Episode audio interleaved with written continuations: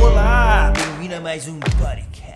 Eu sou o Luca Martini e estou aqui com você com uma grande alegria para contribuir com algum tipo de informação útil na sua vida. Eu espero que seja útil, pelo menos, porque demorou muito para conseguir todas essas informações aqui, acumular e conseguir passar para você da melhor forma possível. Eu sei que faz duas semanas que eu não posto podcast nenhum, mas demora às vezes. Você precisa de uma concentração do além para conseguir fazer as coisas e tá me faltando essa concentração. Mas agora nós estamos aqui e você sabe que nós estamos aqui todas as sextas-feiras e quarta-feiras as reprises do podcast no nosso canal do YouTube. Tirando isso, rola também os vídeos lá, que isso não é indiferente pro podcast agora, mas eu me sinto um grande radialista passando essas informações para você. Antes de começar, preciso dizer que sobre o assunto que nós vamos falar hoje, eu sou muito grato a ele, porque se não fosse esse assunto que aqui nós vamos acabar falando um pouco mal, essa informação não estaria chegando até você, eu não estaria falando com você, eu não estaria fazendo podcast, você não estaria recebendo, então tudo isso é muito importante graças a internet. vou começar falando sobre a internet agora e vou te passar alguns dados muito especiais para que a gente entenda como nós viemos parar nessa rede gigantesca onde mais da metade da população mundial está conectada simultaneamente. É uma loucura, velho. Mas eu vou te falar um negócio seguinte: como é de se esperar de uma tecnologia tão expansiva e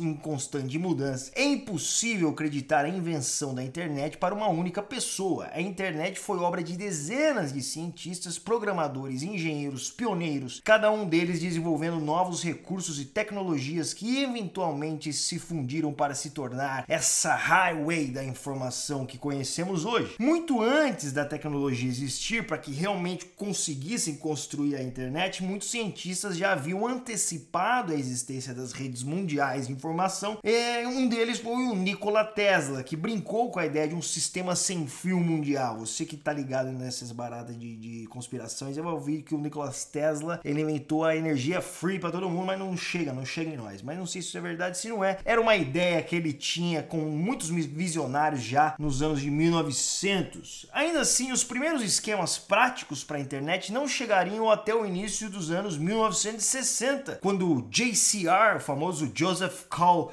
Robinette, da Massachusetts Institute of Technology, chamado de Linkler, popularizou uma ideia de uma rede intergaláctica de computadores. Pouco tempo depois, os cientistas da computação desenvolveram o conceito de comutação de pacote, um método para transmitir efetivamente dados eletrônicos eletrônicos que mais tarde se tornariam um dos principais componentes da internet. O primeiro prototipo viável da, da internet surgiu no final da década de 60 com a criação da ARPANET. Você vai ver, perceba nesse podcast como a década de 60 é importante para o assunto, hein? Mas aqui nasce a ARPANET, ou Rede de Agências de Projetos de Pesquisa Avançada, originalmente financiada, é claro, pelo Departamento de Defesa dos Estados Unidos, que estava no auge da Guerra Fria com a Rússia, que por sua vez enviou o primeiro satélite ao espaço. A ARPANET usou a comutação de pacotes para permitir que vários computadores se comunicassem em uma só rede. Então aqui, olha, você percebe que quem estava envolvido na criação era o exército. Boa parte das tecnologias sempre surgem para fins militares. Porém, em, 19, em 29 de outubro de 1969, a ARPANET enviou sua primeira mensagem. Foi o primeiro upload, download, sei lá, e-mail enviado. Uma comunicação de um ponto ao outro, de um computador para o outro. Um computador que enviou estava localizado no laboratório na Califórnia e o segundo estava em Stanford. Cada um era do tamanho de uma casa, velho. O bagulho era gigantesco. Você vê o computador, depois você procura aí o primeiro computador, o negócio era um tanque de guerra enorme. E a mensagem enviada foi a mensagem login. Era curta e simples, mas causava um pânico na nova rede ARPA. O computador não conseguiu receber a mensagem, só recebeu as duas primeiras letras. A primeira mensagem enviada de um computador a outro, inaugurando a possível internet, foi low, L-O. Pode ser low de love, pode ser low de low, pode ser low de loucura, eu não sei, pode ser vários low. Tomara que seja love. Mas é por aí que já que nós estávamos na década de 60, né? A tecnologia continuou a crescer na década de 1970, depois que os cientistas Robert Kahn e Victor Selfit desenvolveram o Transmission Control Protocol e Internet Protocol, ou TCP ou IP, que nós vamos, você lembra do IP até hoje? Um modelo de comunicação que estabelece padrões para a forma como os dados podem ser transmitidos entre várias redes. A ARPANET, original internet, adotou o TCP/IP no dia 1 de janeiro de 83. Não é tão velho assim, né? Para você que é um milênio aí, tá ficando mais velho para você. Eu nasci só nove anos depois dessa data aí. Mas a partir daí, os pesquisadores começaram a montar a rede das redes, que se tornou a internet moderna. O mundo online assumiu uma forma reconhecível em 1990, quando o cientista da computação Tim Berners-Lee inventou the World Wide Web, o WWW, você conhece muito bem. Embora muitas vezes seja confundida com a própria internet, a web é apenas o meio mais comum de acessar dados online na forma de sites e hiperlinks. A web ajudou a popularizar a internet entre o público e serviu como uma etapa crucial no desenvolvimento do vasto acervo de informações que a maioria de nós agora acessa diariamente, chegando a essa era incrível da internet que nós conhecemos hoje, com vasto acesso de pessoas, informação, uma loucura de upload, download, de várias coisas que acontecem, comunicação e esse podcast que você está ouvindo agora, e conversa com sua avó que está na quarentena, e, mensagens e outras coisas que não deveriam ser postadas em lugar nenhum, muito menos na internet. Existia um medo, porém, agora é importante a gente enfatizar que na criação da internet, o medo era que para que seria usado esse monstro, já que agora existiria algo assim, quem que ia utilizar dessa tecnologia? E é claro, como nós dizemos, começou no meio da, da, da do, do militarismo, começa ali com o exército americano para fins militares, já que nós estávamos na guerra e tendo que, tendo que nos defender dos russos e de todos os terríveis homens que poderiam atacar a terra do tio Sam. E nesse meio tempo, meu amigo, nasce a história secreta dos computadores, que provavelmente você nunca ouviu, ou se você não ouviu, você não ouviu muito bem, porque não é tão falado assim, mas é importante ressaltar para que você entenda como nós chegamos aqui, né? Na verdade, porque todos sabem que a maioria das novas tecnologias, como computadores, foram essencialmente ferramentas de guerra, desenvolvidos inicialmente para quebrar códigos militares, quebrar códigos secretos e para auxiliar mísseis teleguiados. A IBM, que já era uma empresa gigantesca de tecnologia, para você ter uma, uma ideia, somente construiu seu primeiro computador digital programável quando foi solicitada pelo Departamento de Defesa dos Estados Unidos durante a Guerra da Coreia em 1950. Qualquer pacifista ou hippie odiaria algo do tipo e os pacifistas pouco fizeram quanto a isso, enquanto os hippies resolveram mudar o mundo. E presta atenção o que aconteceu.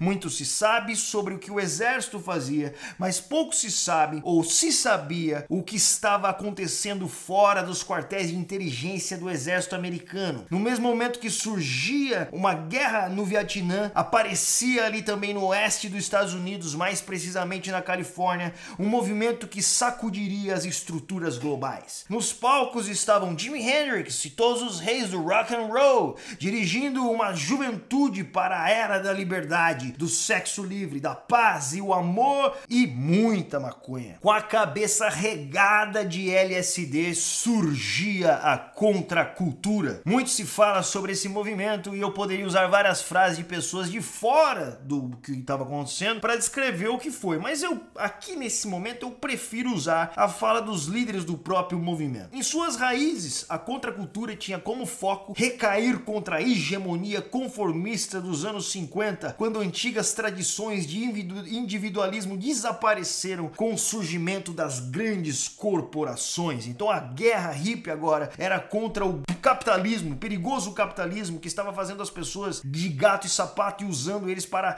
planos satânicos do exército americano de dominar o mundo com o seu conservadorismo terrível. Nas palavras do ativismo, ativista político Abby Rothman, que foi o cofundador da Youth International Party, o WIPs, o Partido Internacional da Juventude, cujos membros eram comumente chamados de WIPs, foi um grupo americano revolucionário e contracultural, desdobrando com movimentos de liberdade liberdade de expressão e antiguerra da década de 60. E olha o que o cara falou. Esse seria um movimento sobre rejeitar um sistema que direcionou os seres humanos tal qual ratos de laboratório com eletrodos conectados aos seus traseiros dentro de um labirinto altamente mecanizado de escalonamento de classe, formação de carreiras e uma indústria militar, subúrbios, sexualidade reprimida, hipocrisia, úlceras e psicanalistas. Essa era a fala de um dos grandes líderes do movimento da contracultura na década de 60, desses que estavam preocupados com aquilo que poderia vir a ser a internet na mão dos terríveis militares. Eu concordo com você, eu tenho que concordar um pouco com os caras, que os caras não estavam totalmente errado não. Não é possível que eles estavam totalmente errados. Porque já que a maior parte da tecnologia produzida na época era para fins militares, que por um lado é bom, mas pô, vamos deixar os caras explodir o mundo todo? Não dá para confiar 100% assim também. Já tinha morrido gente demais. E a revolta dos caras era válida com certeza. Mas olha só, muitos dos geeks mais velhos da Bahia de São Francisco, os caras tinham lá para cima de 30 anos, estavam cursando na Universidade da Califórnia, lá em Berkeley, em 1964, quando estudantes protestaram marchando pela liberdade de expressão, recusando-se a serem conduzidos pela burocracia universitária como simples bytes desumanizados. Eles se aproveitaram da metáfora computacional para manifestar sua insatisfação. Muitos levaram cartões perfurados. Na época, os programas de computadores eram armazenados em pedaços de papel cartão, no qual a informação digital era transmitida de acordo com a presença ou ausência de furos ou posições pré-definidas. Depois você procura no Google essa foto desses negócios aí, é muito engraçado ah, com o que parecia. Preenche, parecia aquelas caixinhas de balé, sabe? Ficar tocando tinim.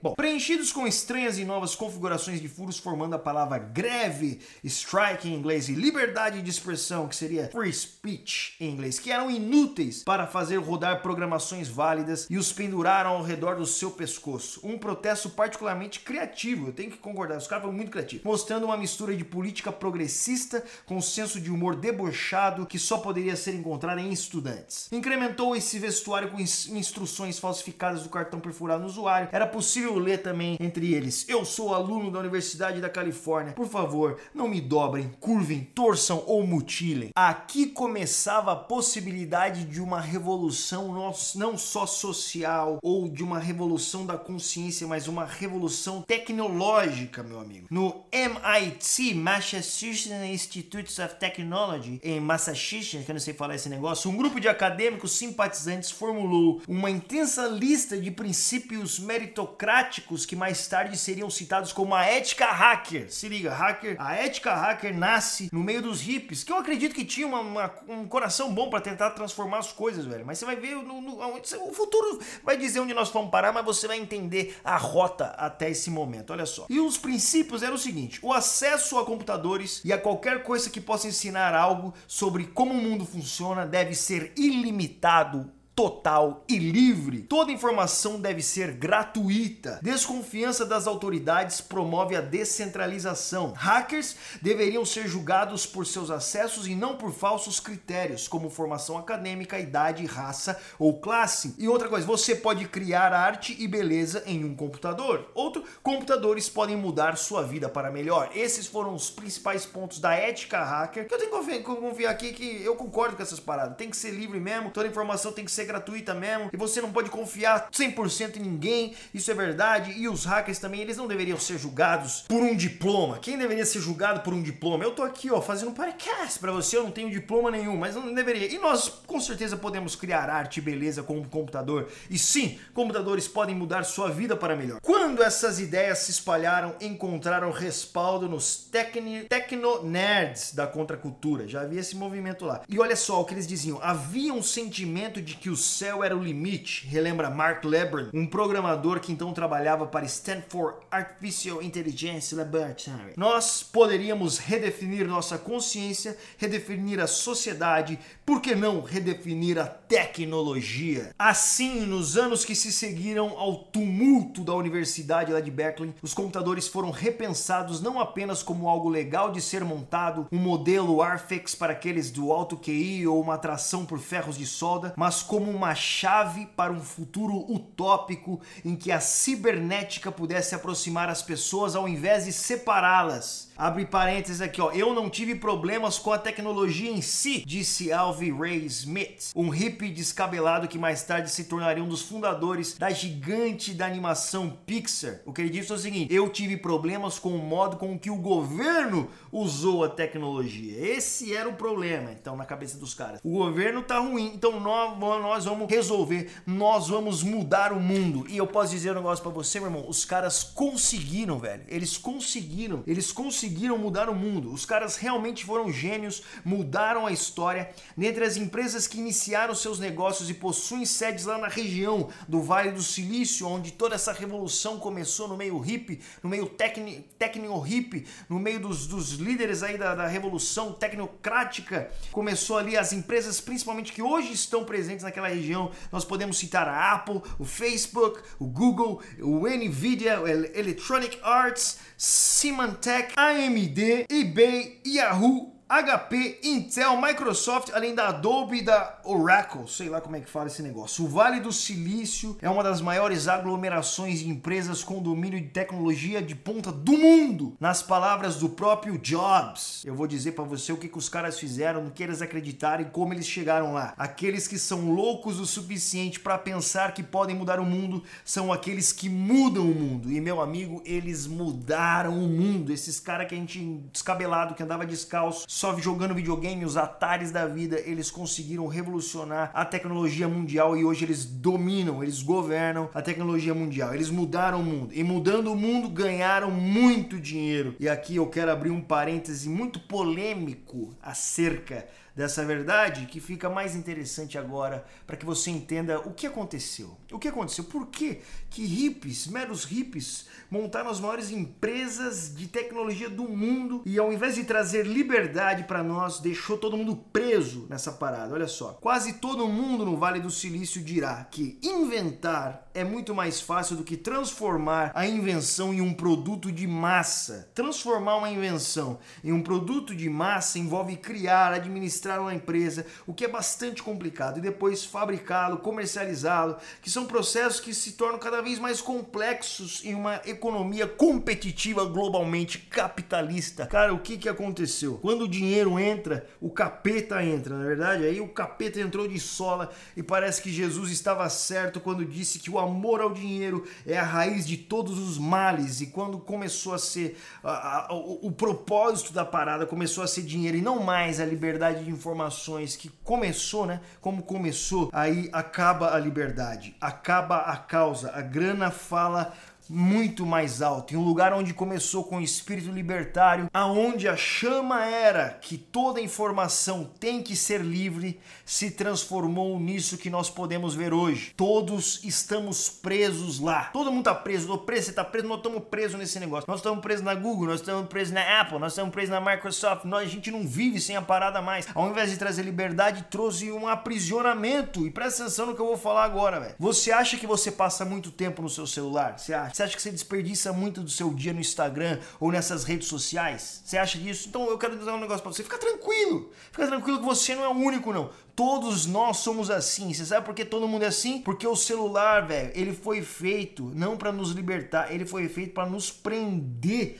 verdadeiramente, cara. Pelo menos é o que estão dizendo aqueles que escaparam entre as entranhas do Vale do Silício, que ao invés de ser um tanto socialista, tornou capitalista ao extremo, mas muito bom para os que estão vendendo e ganhando dinheiro. E não é vendendo celular, não, velho. Estão vendendo a gente mesmo. Nós somos o produto. Pelo menos essa informação que está escorrendo dos cofres secretos da Califórnia. Recentemente, o ex-especialista em design da Google chamado Tristan Harris, que fundou um centro de reabilitação tecnológico para a humanidade, levantou uma questão. Esse cara se tornou um dos críticos mais sinceros de como os dispositivos são feitos intencionalmente para prender os usuários ao custo de seu tempo e conforto. O cara falou isso abertamente. O cara revelou que os celulares são friamente calculados, desenhados para funcionar como um caça-níquel. Você sabe o que é um caça-níquel? É o que tinha aquelas tinha nos botecos de esquina antigamente aquelas maquininhas que é ilegal no Brasil, mas que roda nos cassinos do mundo todo aí, caça-níquel.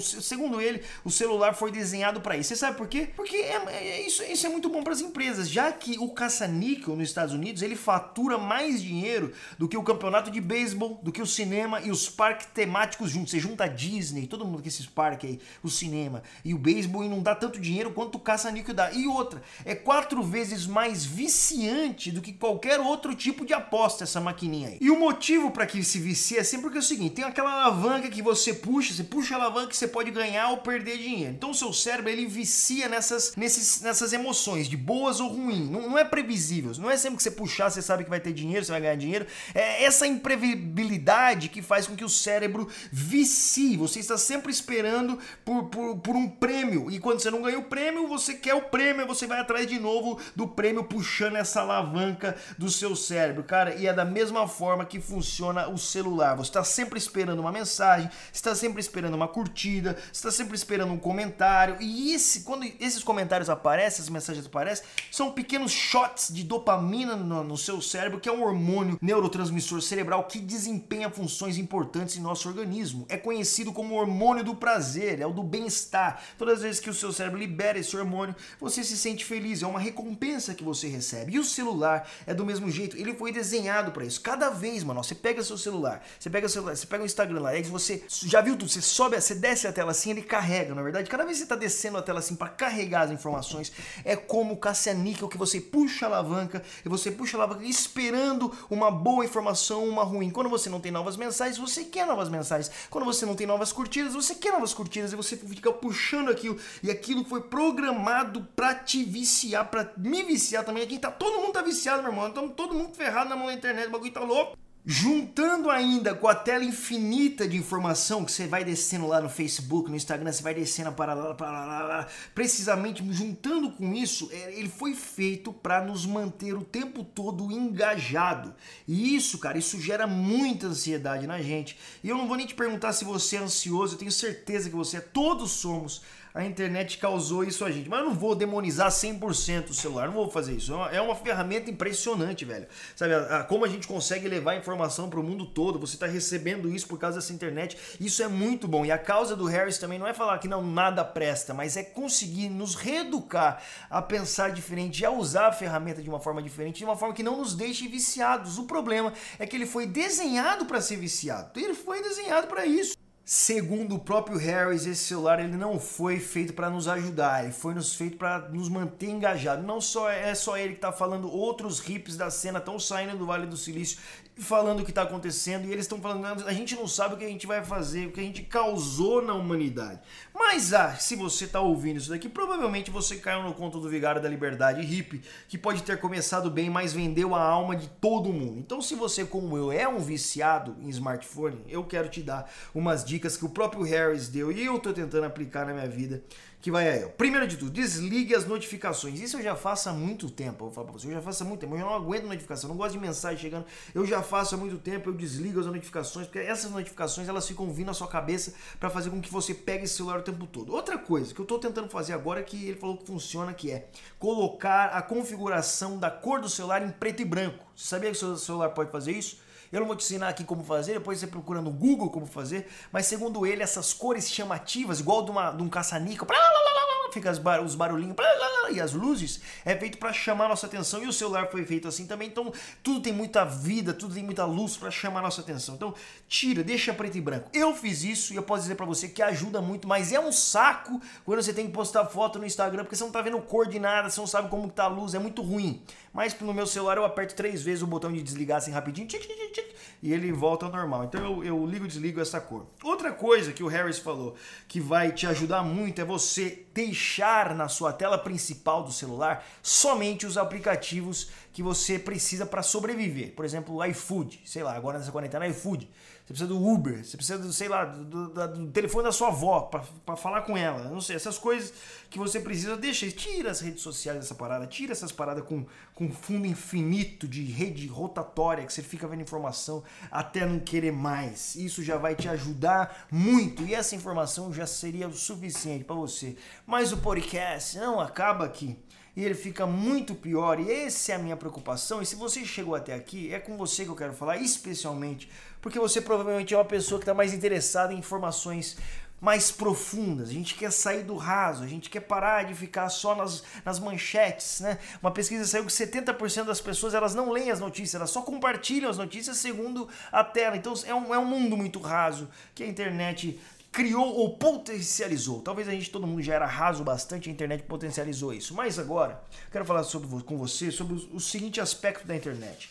O problema disso tudo de nós estarmos viciados na internet e não nos desconectarmos de jeito nenhum e viver a nossa vida ali, é que ela está moldando a nossa forma de se relacionar com a vida, de se relacionar com as pessoas, de se relacionar com os nossos amigos. É como nós nos relacionamos hoje, é segundo a internet. Então, assim, a gente nem liga mais pra pessoa, a gente nem visita mais a pessoa. Estamos na quarentena agora, vamos visitar ninguém, mas faz conta. A gente nem visita mais as pessoas e de repente o nosso relacionamento ele se baseia em uma curtida de foto, um like, um comentário, uma mãozinha lá, um, um sorrisinho e nós somos amigos. E a gente não pergunta mais como a pessoa tá, nós vemos a vida da pessoa por, pelas, pelas redes sociais, a gente imagina como essa pessoa tá e provavelmente a gente fica com inveja porque essa pessoa parece estar muito melhor do que a gente, porque na internet tudo é muito melhor. E para essa parte eu contei com a ajuda da minha amada esposa Letícia, que é uma pessoa muito offline, eu admiro muito ela por isso, mas eu já sou um cara mais viciado, ela está tentando me ajudar com isso e eu espero que você ouça o clamor do meu coração. Olha o seguinte, a internet hoje com problemas pessoais, uma visão pessoal do que ela está gerando em nós, uma manipulação da realidade. A gente manipula a realidade, as pessoas manipulam a realidade, nós não vivemos mais o que é a verdade, nós criamos a verdade que nós queremos. Um apego emocional a desconhecidos. A gente nem conhece as pessoas, mas a gente se torna melhor amigo do nosso principal youtuber. E eu sou um youtuber, tô falando pra você, cara, você tem que ser amigo dos seus amigos, velho. Eu sou só mais um vídeo lá que posso te ajudar com algumas informações, mas nós precisamos de relacionamentos reais que não vamos nos encontrar na internet. Outras coisas, problemas de autoestima, achar que a vida do outro é perfeita. É sempre assim, a vida do outro é sempre melhor. Por quê? Porque na internet a gente só posta coisa boa, a não ser que você seja um emo, né, suicida que gosta de postar que você tá se cortando na parada. Que também você, no fim das contas, só tá postando para chamar a atenção de um público que gostaria de fazer o que você tá fazendo agora. E aí entra outro ponto que é a procura por perfeição nos padrões do Instagram. No Instagram a gente tem que estar tá feliz, no Instagram a gente tem que estar daquele jeito, nossa, moldamos a nossa existência pelas lentes das fotos do, Instagram. É terrível. E nesse meio de Instagram e outras coisas, aparecem os comentários maldosos das pessoas que são tomadas realmente por uma raiva, por uma inveja, sei lá pelo que, e começam a comentar sobre a sua vida e trazer coisas terríveis sobre você, que é ruim ouvir, cara. Eu que tô lá na internet, é, são coisas muito ruins de se ouvir. E eu fico pensando, meu Deus, como nós chegamos a tal ponto de pensar que eu posso ir em algo que deveria ser privado, mas não é privado mais, porque é uma vida pública, afinal todos estão vendo, mas não dizer que é a vida privada da pessoa, já que ela fez um stories com a família ou ela fez stories da vida onde ela está e eu posso trazer um comentário muito ruim sobre ela de qualquer forma, invadindo a sua privacidade, que no final não existe mais privacidade, mas mesmo assim, cara, imagina o dia que nós trouxemos essa, essa forma de ser da internet para a nossa vida real aqui, começar a chegar na cara das pessoas e falar: "Você não gosta de você não, você é um cara muito chato, você é cara vai ficar insuportável a convivência". Mas a internet está moldando a nossa forma de viver. Nós temos que começar a tomar cuidado com isso. E são inúmeros os casos de pessoas que já se suicidaram por causa dos haters, cara. Então, assim, se você tá ouvindo esse podcast aqui, mano, não passa tempo seu criticando as pessoas na internet. Não faça isso. Primeiro, que a pessoa não vai te ouvir, não vai mudar, só vai deixar ela muito depressiva, não vai ajudar ela em nada. Mude, tente mudar as pessoas ao seu redor. Seja presente nas pessoas reais da sua vida. Na internet, cara, não é um lugar para isso. Não, não, não, acho que é relevante na vida de ninguém. Só traz coisas terríveis e os comentários são muito ruins. Eu mesmo vejo na, na vida minha, da, das pessoas ao meu redor, quando esses comentários podem ser ruins. Quando eu posto as coisas, eu, de tantos comentários bons, um me deixa muito para baixo. E é de uma pessoa que eu nem conheço, eu nem sei onde tá, eu nem sei o que ela tá fazendo no meu canal, porque se ela não gosta, porque ela tá falando mal de mim. Mas isso acontece e são coisas que a internet traz. Outra coisa é que a mentira que você se torna útil e relevante só se você consegue alcançar um número gigante de seguidores. É a aprovação da massa. Você precisa ser aprovado pela massa para que você se sinta aprovado. Meu irmão, antigamente, quando eu escrevia uma música, eu chegava para meus amigos, meu grupo de amigos, três amigos, quatro amigos, eu mostrava a música para os caras, os caras eram meus amigos, eles iam gostar de qualquer jeito. Eu falava, bom, tá boa essa música, eu fazia um rap lá, mostrava para os caras. Os caras falavam, nossa, que música incrível. Só deles gostarem, brother, eu já me senti o maior rockstar da história. Agora não com a internet, nós precisamos postar esse vídeo na internet para aprovação de uma massa gigantesca de pessoas que muito provavelmente não tem interesse comum nenhum com você, mas por causa da massa, do, do, da necessidade de números, nós nos colocamos nessa situação humilhante de esperar a esmola de likes de todos para que você se sinta útil ou relevante. Isso é um absurdo, é uma prisão, está mudando a nossa forma de viver, não pode ser assim. Outra coisa, avaliar a real intenção proposta pelo influenciador, tipo, se ele realmente acredita no que está propondo, oferecendo, ou se é só por likes ou seguidores, sabe? Você começa a duvidar das pessoas ao mesmo tempo. É, é cruel a internet pode trazer tantas coisas ruins para nós. Outra coisa, até onde você vai para conseguir a aprovação dos outros? É uma inversão moral, exposição para chamar atenção, mentira. Aí você vê na internet, o cara nem é isso mesmo, velho. Mas porque todo mundo tá falando sobre aquilo, ele resolve falar também, ele resolve se expor de tal forma que é muito ruim. meus amigos, para pessoas maduras, eu acredito que você quer ir mais profundo. Não se deixe levar por essas mediocridades da internet de ser aceito pela multidão. A multidão muitas vezes é, não é o melhor, cara. Não é o melhor. Jesus não foi. A multidão mandou crucificar Jesus, cara. A multidão às vezes não tá falando. Na voz do povo não é a voz de Deus. Olha o que eu tô falando, não é a voz de Deus. E se os caras que curte você também curte qualquer outro palhaço, significa que você é um palhaço igual a eles, porque você tem a, a, a você também tem uh, o público que esse palhaço também tenha. Então, assim, nós acabamos nos vendendo. No final, nós estamos nos vendendo pela aprovação de pessoas que talvez, se nós convivêssemos com elas, nós não respeitaríamos o que essas pessoas têm a dizer, porque talvez essas pessoas não têm nada na cabeça. Então, assim, qual é a aprovação de quem que nós temos que ter? Das pessoas que nós respeitamos, das pessoas que estão ao nosso redor, das pessoas que estão conosco. Essa deveria ser a forma saudável. Eu não estou demonizando você que vive pela aprovação da internet, não. Estou dizendo que a internet causou isso com a gente. Ela nos levou para esse lugar mesmo. É a forma que foi feito. O bagulho foi criado para que a gente dependesse da aprovação de todo mundo para ser feliz, para conseguir ter dopamina na nossa cabeça, para conseguir ser feliz, mano. Bagulho é isso. Entendeu? Foi criado assim, por quê? Porque vende propaganda, mano. Mantém a gente lá a gente vai e vai vendendo e vendendo a nossa alma para as empresas. E é isso que acontece. Eu posso parecer um pouco maluco, mas talvez eu já fiquei maluco. Eu tô maluco. A internet me deixou maluco. Eu não sei. Se você não é maluco ainda, corra, fuja para os montes. Mas olha só. Aqui eu quero terminar lendo um texto para você. Porque Muitas vezes essa internet, ela, o que ela faz? Ela, ela deixa, ela nos, ela nos tira. Olha só, uma vida só online. É isso que eu, tô lutando para você entender. Você tem que viver uma vida offline também. Eu tô na internet trabalhando, sei, é importante estar ouvindo meu podcast na internet, mas nós precisamos estar offline. É isso que eu quero dizer para você. Muitas vezes a internet, esse vício maluco do celular da nossa vida, ela nos tira, ela nos rouba momentos sensacionais com a nossa família e verdadeiros amigos, porque nós não saímos do celular. Quem nunca saiu do celular no meio de um, jantar que está sua família e talvez é a última vez que você vê sua família, está no celular, não vale, não vale de nada, mas a internet, porque ela nos condiciona a fazer, o celular nos leva ali que eu quero dizer com você é só um alerta. Meu Deus, como nós estamos vivendo a nossa vida, como nós estamos posicionando o nosso tempo, como nós estamos dirigindo nosso coração, aonde está o nosso tempo. E cara, os caras que começaram planejando liberdade nos trouxeram uma prisão terrível. Então talvez todo mundo precisa de ajuda, eles precisam de ajuda mesmo, talvez eles estão certos, o dinheiro é o problema, realmente, o amor é o dinheiro, é o problema de todos os males. É o que Jesus falou. Mas nós estamos presos, estamos na cadeia e falta apreciação de grandes momentos que só uma vida offline pode nos dar. E eu quero terminar aqui lendo um texto para você. E eu gostaria que você prestasse muita atenção nesse texto, porque eu tenho certeza que vai falar ao seu coração. E ele diz o seguinte: Existem tantas pessoas, tantos corações, tantos olhos te vendo. E por que me sinto sozinha? Nesse barco da internet que são. Quem são meus amigos de verdade? Quem te admira de verdade? Todo mundo tão cheio de opiniões, palpites, aparências, amigos que pela internet interagem com você, mas nunca te ligam para saber como você está. Ela parece estar feliz, diz a pessoa que viu 30 fotos suas e assumiu que a sua vida era perfeita. Ela parece estar triste, porque nunca mais postou nada. Nossa vida é definida pelas aparências e o que mostramos para os outros online. O perigo aumenta quando esquecemos que atrás de cada tela tem uma pessoa. Jesus nos chamou a amar um ao outro, mas será que estamos realmente amando as pessoas?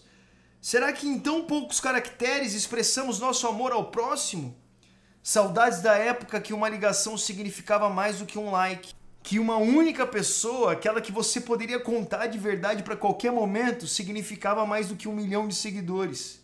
Queridos amigos, não vamos esquecer que somos humanos e não robôs. Assim como você tem sentimentos, todos temos.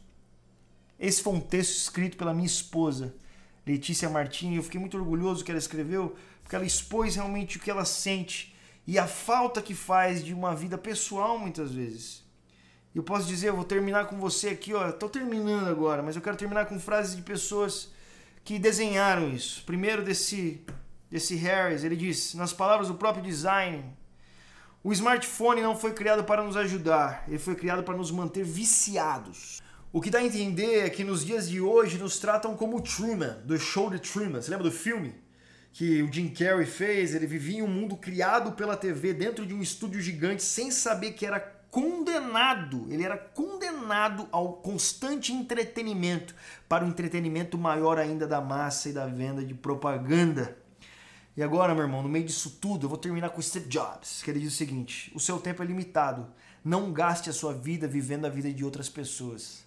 Talvez a nossa vida online não tenha sido a vida que Deus nos criou para viver, cara.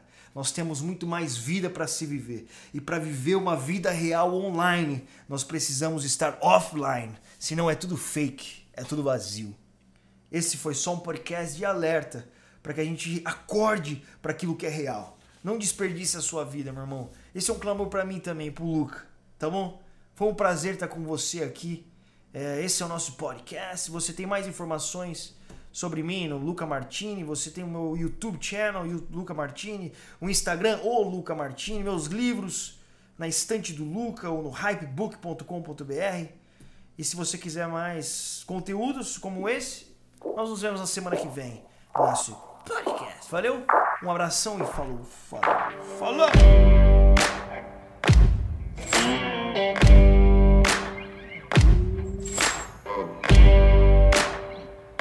Música